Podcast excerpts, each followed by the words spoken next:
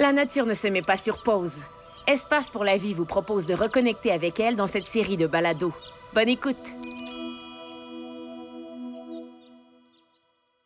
Bonjour, je m'appelle Jean-Philippe et je travaille aux collections vivantes du Biodôme de Montréal.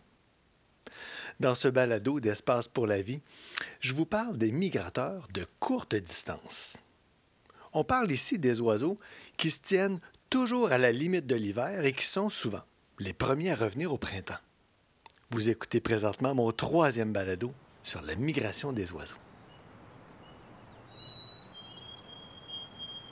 Arrive à l'occasion une journée où Mère Nature nous fait un clin d'œil. Comme la fois où il faisait super beau et chaud et qu'elle a décidé de nous envoyer un vent froid du nord, une petite couverture de neige en plein printemps. Et voilà! C'est là qu'on ressort nos mitaines, nos bottes, puis notre gros manteau. Je suis certain que vous me comprenez. Cette fois-là, j'étais tellement fébrile à l'idée de profiter de l'été, j'avais commencé à faire des petits travaux autour de la maison. J'appréciais le soleil, je m'installais pour bien profiter de l'été en famille. Puis là, ben, mon projet est sur pause. Ah, pas pour longtemps. Je sais que les belles journées vont revenir, mais j'ai tellement hâte. Pour les oiseaux migrateurs, cette espèce de fébrilité printanière est bien réelle. Il y a un bon nombre d'espèces qui vivent à la limite de l'hiver qui semblent prêts à revenir sur leur territoire aussitôt que possible. Le merle d'Amérique est un bon exemple de migrateur de courte distance. Vous avez peut-être déjà observé vous-même un merle dès les premières belles journées du printemps. On dirait qu'il se satisfait de presque rien. Dans ces conditions-là, il va s'alimenter surtout de petits fruits persistants comme ceux du sorbier, des viornes, des aubépines. Quand la couverture de neige commence à se retirer, il est déjà présent pour profiter des premiers insectes, puis des larves ou des vers qui émergent du sol. C'est qu'il y a un réel avantage à arriver aussitôt sur les territoires de nidification. Dans le merveilleux monde de la migration, c'est la règle du premier arrivé, premier servi qui s'applique. Arriver tôt dans une région signifie avoir le choix des meilleurs sites de nidification. Un bon site, ça requiert ben, d'abord un partenaire, un lieu sécuritaire et évidemment de la nourriture en abondance. Comme je l'ai déjà expliqué dans une autre chronique, plus le site de nidification est situé au nord, plus la durée du jour est longue en été, et ce qui permet donc de faire une recherche alimentaire étendue. Un peu comme si l'épicerie avait des heures d'ouverture prolongées. Pour un oiseau qui nourrit des oisillons au nid, c'est un gros avantage. C'est pour ça que le merle d'Amérique se dépêche d'arriver au Québec. Souvent, les premiers individus sont les merles d'expérience qui savent exactement où ils vont. C'est qu'ils avaient déjà euh, un peu prévu le coup et euh, avaient peut-être repéré un emplacement l'an passé ou que tout simplement ils ont eu un bon succès reproducteur l'an dernier et ils souhaitent retourner au même endroit. Le merle d'Amérique est un des oiseaux les mieux connus. On sait par exemple qu'en arrivant tôt au printemps, il peut produire jusqu'à trois nichés par saison. Qu'environ 40% de ces nichés-là vont produire des oisillons et que seulement 25% de ces oisillons vont survivre jusqu'au mois de novembre. Avec ce genre de statistiques, on comprend mieux l'importance d'arriver très tôt au printemps. Vivre à la limite de l'hiver, c'est aussi s'accommoder des mouvements de la glace sur les plans d'eau. Parmi les oiseaux qui reviennent très tôt, on dénombre plusieurs espèces aquatiques, particulièrement les oiseaux qui mangent des poissons, les piscivores. En hiver, les canards plongeurs et le grand héron recherchent les plans d'eau libres de glace. Les lacs, les rivières et les marais sont gelés, et la seule possibilité d'obtenir des invertébrés aquatiques ou des petits poissons, c'est de, se trouver un endroit qui n'est pas glacé. Parfois, une petite cascade ou des rapides sont suffisants, mais de façon générale, la région des Grands Lacs est un lieu formidable pour accueillir les oiseaux aquatiques en hiver. Le fleuve Saint-Laurent agit euh, à ce moment-là comme, comme d'une autoroute pour les déplacements de canards et de hérons. À mesure que les glaces se déplacent et se reforment au printemps, les mouvements des oiseaux se synchronisent comme une onde qui avance, puis qui gagne du terrain à chaque fois. Le grand héron, le garouaille d'or, le hal couronné, le harel cacaoui sont des espèces qui fréquentent les grands lacs en hiver.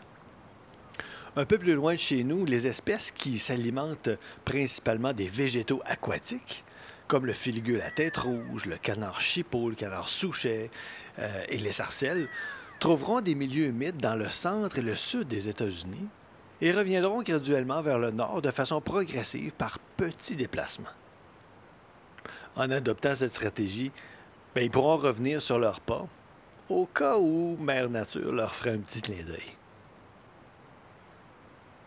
Une autre stratégie pour les espèces aquatiques est de se déplacer vers l'eau salée, qui ne gèle pas. Plusieurs oiseaux passent donc l'hiver en mer.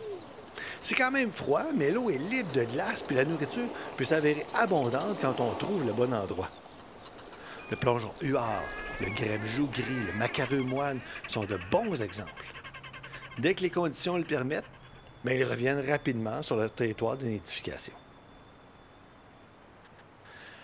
Qui dit printemps dit temps des sucres. Hum, le temps des sucres. Mis à part les plaisirs de l'érable, cette période-là nous indique que les arbres aussi profitent des belles journées. On sait que l'effet des journées chaudes en alternance avec des nuits fraîches stimule la circulation de la sève chez les érables. Au Québec, nous avons un spécialiste qui s'alimente abondamment de la sève des arbres c'est le pic maculé. Un peu comme moi, il a le pic sucré. Son truc, lui, c'est de faire plusieurs petits trous pour perforer l'écorce des arbres. En réaction, l'arbre va excréter de la sève pour activer le processus de cicatrisation. Le pic maculé consomme le précieux liquide qui contient une foule de minéraux et de l'énergie sous forme de sucre.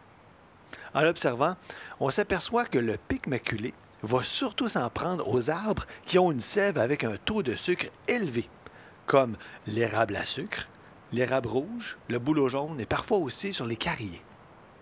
Il doit s'assurer de maintenir actifs les trous d'alimentation avant que l'arbre bloque la montée de sève. C'est donc important que dès son retour au printemps, le pic maculé se choisisse un lieu de nidification où se trouve à proximité des arbres qui sont en mesure de le nourrir lui et sa future famille en Amérique du Nord, on a répertorié plus de 1000 espèces d'arbres ou de plantes ligneuses sur lesquelles le pic maculé s'est déjà nourri de la sève. Puis après avoir fait le tour, en bon connaisseur, il revient toujours vers les bouleaux et les érables. Les premières chaleurs du printemps nous amènent l'émergence de quelques insectes qui réapparaissent comme par magie les mouches, les coccinelles, les punaises et d'autres arthropodes comme les araignées s'activent.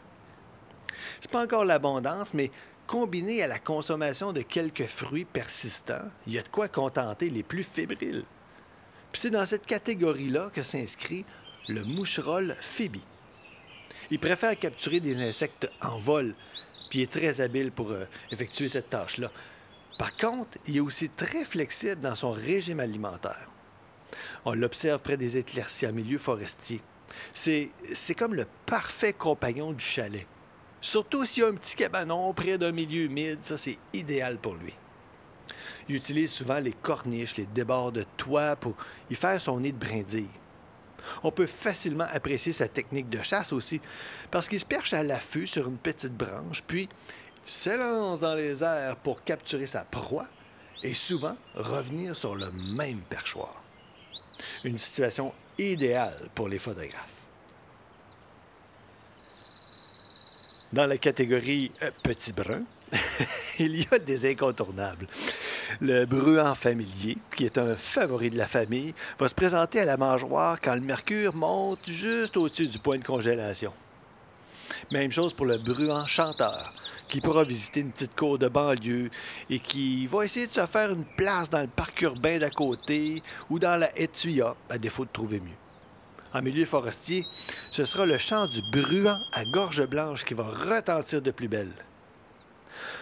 Où es-tu, Frédéric, Frédéric? Eh bien, il est de retour pour une autre belle saison estivale. les bruants qui reviennent avec nous trouvent facilement de la nourriture dans les cônes de conifères, les samars d'érable et de fringues qui ne sont pas encore tombés ou même parfois déjà au sol. Il y a plusieurs herbacées qui portent encore des graines en avril, ce qui permet de faire le pont avec les nouvelles productions du printemps, comme les bourgeons d'arbres puis les floraisons hâtives. Chez les migrateurs de courte distance, les déplacements se font sous le modèle du saut de grenouille. C'est-à-dire que le retour vers les territoires de nidification se place dans une stratégie de court déplacement qui permet le retrait en cas de besoin et qui assure une progression en fonction des conditions environnantes. C'est un peu comme quand je ressors ma tuque puis mes mitaines et que je reporte mes projets extérieurs. On s'ajuste. Ce qui captive mon attention chez ces espèces, c'est de voir comment leur déplacement s'adapte aux conditions changeantes du milieu.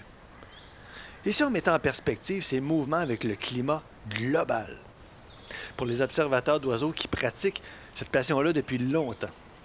Le changement est évident. Il y a 20 ou 25 ans, bon nombre d'espèces étaient absentes du Québec en hiver. Maintenant, on remarque une arrivée de plus en plus hâtive pour les migrateurs de courte distance. Les cours d'eau sont gelés moins longtemps qu'avant et les épisodes de redoux sont plus longs et plus tôt dans le calendrier. Pour plusieurs espèces d'oiseaux, ce phénomène est probablement bénéfique.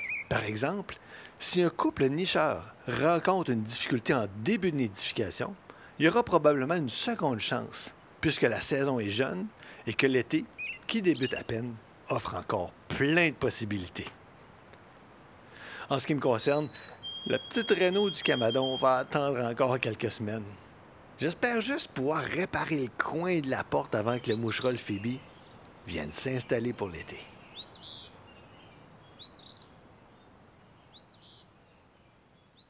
J'espère que vous avez apprécié ce balado.